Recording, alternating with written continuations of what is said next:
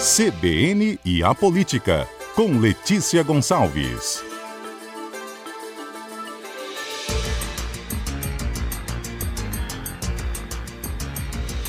Ei, Letícia, bom dia.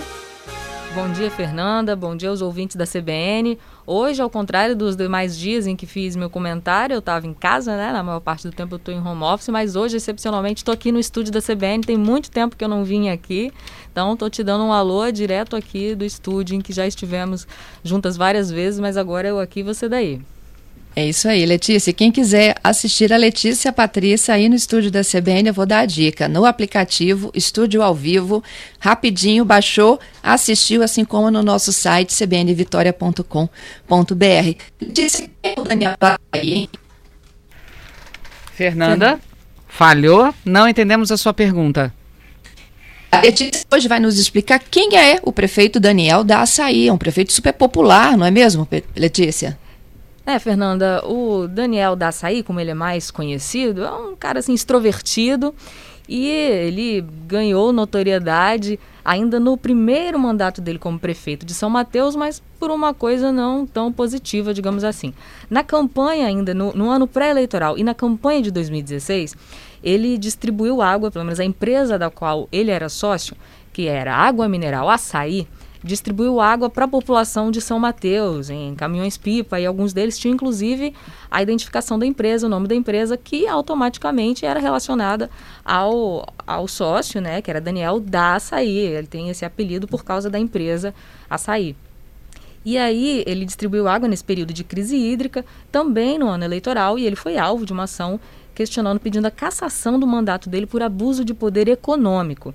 Ele chegou a ser cassado, teve né, a, a decisão do Tribunal Regional Eleitoral aqui do Espírito Santo pela cassação dele. Essa decisão foi mantida aqui no âmbito estadual, mas ele não chegou a ser afastado do cargo. Ele recorreu ao Tribunal Superior Eleitoral, o TSE, e o TSE, em 2019, derrubou essa decisão do TRE, mantendo, portanto, Daniel Daçaí no cargo.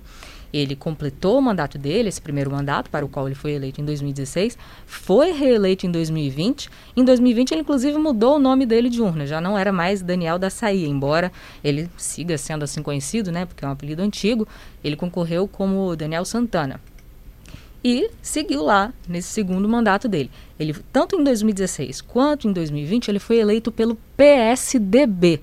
Mas o partido, inclusive, hoje fez questão de nos informar que ele já saiu do partido. A informação que eu tenho é que Daniel Daçaí está sem partido.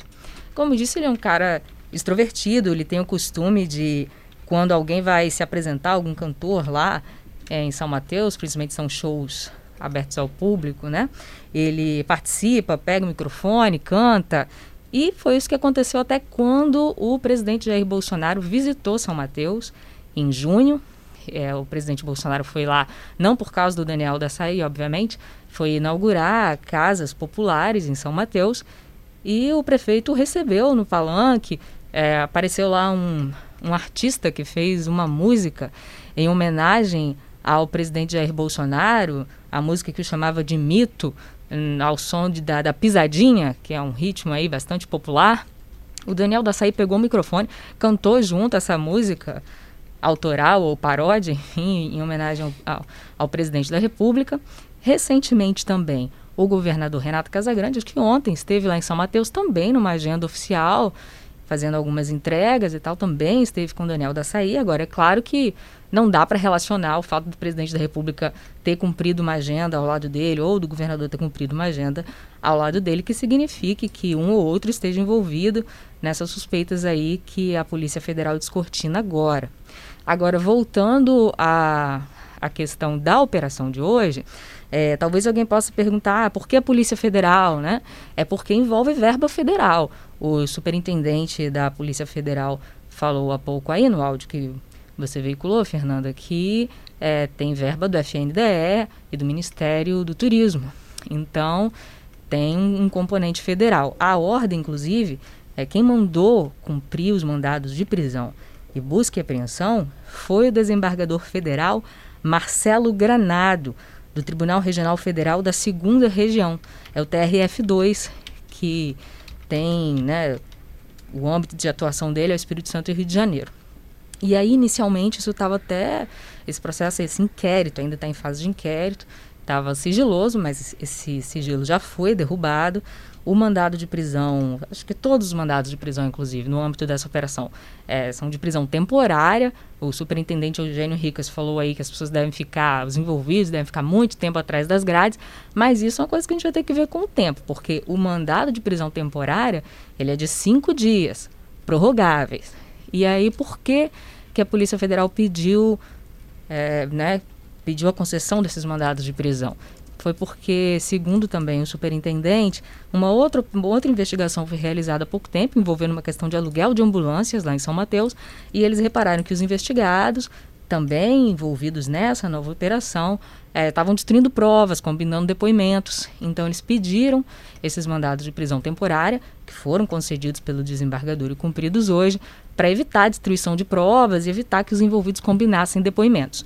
Aí, na hora que eu falei com o superintendente, isso foi mais cedo, ele estava ainda na estrada, indo para São Mateus, ele falou: olha, o prefeito está sendo ouvido, ouvido agora, e depois ele vai para um, um, presídio que fica sob responsabilidade da Secretaria de Estado da Justiça, né? nem na Superintendência da Polícia Federal que ele vai ficar. Mas, em tese, ele deve ficar por cinco dias, a não ser que a prisão temporária seja convertida em outro tipo de prisão, como a preventiva, ou que seja prorrogada por mais cinco dias, enfim. Mas a ideia inicial é que essa prisão ocorra apenas nesse período para coletar depoimentos sem que eles que os outros envolvidos, que não tem só o prefeito, né, tem empresários e tal, que eles é, possam ser ouvidos em tese sem combinar versões de depoimento e depois serão soltos. Agora, a Polícia Federal, de acordo com o superintendente, e o Ministério Público Federal, que também acompanha essa operação, devem pedir o afastamento do Daniel da Açaí, do prefeito de São Mateus, do cargo também, Fernanda. Pois é, e segundo a própria polícia, Letícia, o esquema começou no primeiro mandato dele, 2017, né? Até 2020, se perpetuou agora nesse segundo. Eram diferentes fraudes contra a administração pública. Eles citam aqui no, no material de divulgação que eles tinham um esquema de fraude de licitações, olha, nos serviços de limpeza, na poda de árvores, na manutenção das estruturas e das obras públicas, na distribuição das cestas básicas, nos kits da merenda escolar, no aluguel de tendas, entre tantos outros que estão à investigação. É, outra coisa que chama atenção também, Fernanda, é dinheiro vivo, dinheiro em espécie que foi apreendido aí nessa operação. A Polícia Federal divulgou as fotos, encontraram muitas notas é, na casa do prefeito, também uma empresa ligada a ele. É, na casa do prefeito também encontraram joias, isso tudo foi apreendido. A, a Polícia Federal tinha mandados de busca e apreensão para isso. O secretário, o, perdão, o superintendente, na conversa comigo mais cedo, até ressaltou que eles repararam que tinha muito dinheiro sacado em espécie então, assim, não era uma coisa muito discreta e foi o que a operação constatou hoje. Isso tudo a gente está falando, claro, Fernanda, são, é, é, o que as investigações da Polícia Federal apontam, tudo ainda em fase de inquérito. Isso quer dizer que o prefeito e os demais envolvidos não foram condenados, né? nem foram denunciados ainda pelo Ministério Público Federal. Isso é um caminho que tem muita coisa, muito chão pela frente ainda, e eles vão ter o direito de se defender nos autos do processo e também é, da defesa deles, se quiser se manifestar aqui na CBN, a Gazeta, estamos à disposição. Exatamente. Agora, Letícia, é, exatamente o cumprimento de, desses mandados agora, né, de, de, de busca e apreensão, são para exatamente identificar, né? É, essa é, é a coleta de provas, né, para assim, essa investigação já se dava desde antes, eles, como eu falei, eles tentaram, eles pediram essas as prisões temporárias e o cumprimento desses mandados para evitar que essas provas fossem destruídas, para conseguir corroborar o, o, que a investigação já apontava, que são essas fraudes em licitações que você mencionou, Fernanda.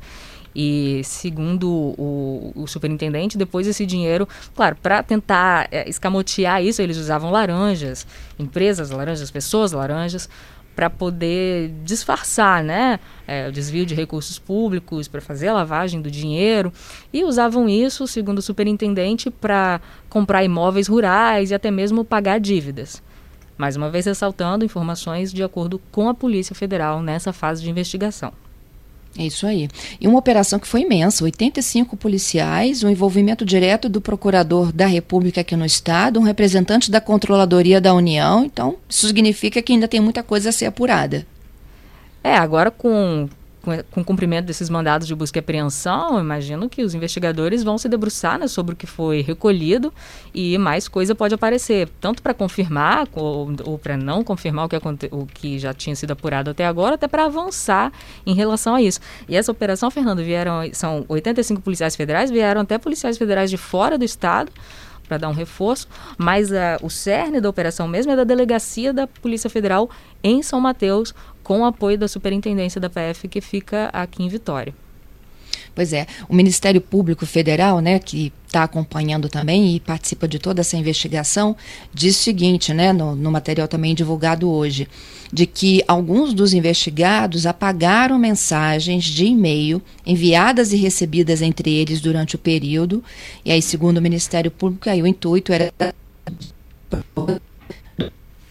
Fernanda, perdemos o contato né, com Fernanda Queiroz também.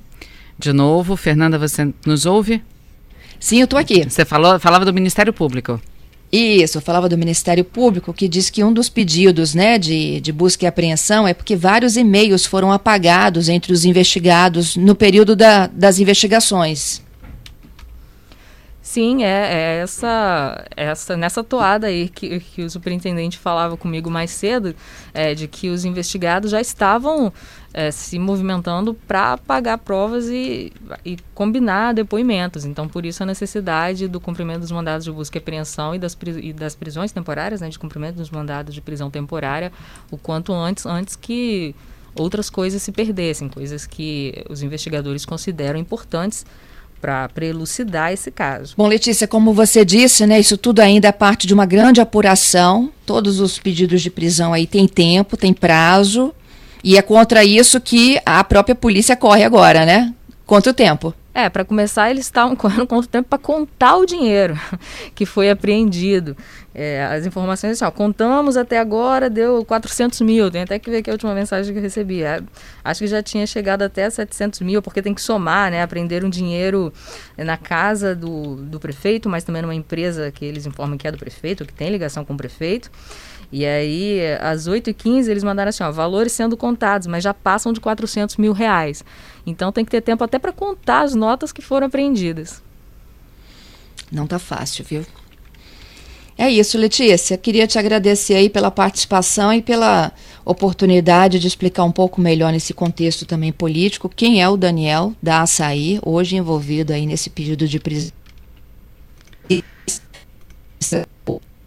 Falhamos de novo com Fernanda Queiroz. Fernanda agradecendo aí a Letícia por estar conosco, explicando a situação do Daniel da Açaí, né, envolvido aí nesse, por que não dizer um escândalo, né, envolvendo verbas públicas. Fernanda, de volta conosco? Sim, ouço vocês. Então, obrigada, viu, Letícia? Até terça-feira que vem. Eu que agradeço. Até.